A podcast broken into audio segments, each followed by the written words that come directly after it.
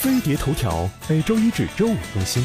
度完圣诞元旦虐狗节，大家终于能心平气和坐下来，一起期待年终奖。不过，有人是电脑、手机、欧洲游，成千上万现金奖；有人却是印着老板照片的台历，或是成败全凭运气的彩票。糟心年终奖有地儿讲理吗？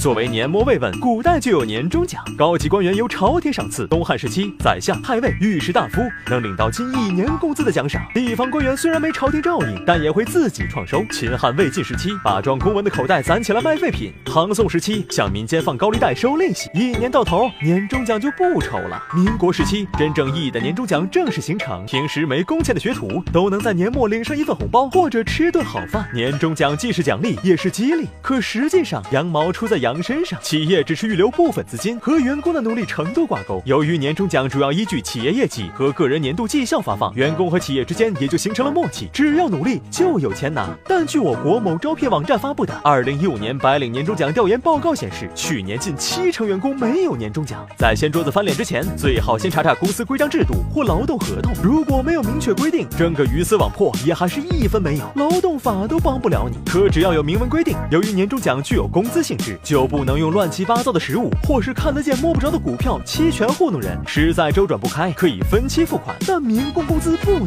拖欠。此外，劳动法规定工资分配同工同酬，所以提前离职和新入职的员工也应该按比例得到年终奖。但如果没有白纸黑字规定的年终奖制度，年底不让你空手回家，就算谢天谢地了。可究竟是豪华礼包、巨额大奖，还是酱油瓜子儿、空头支票，就只在老板的一念之间了。心若在，梦就在。老板，我们坚信人间有真爱。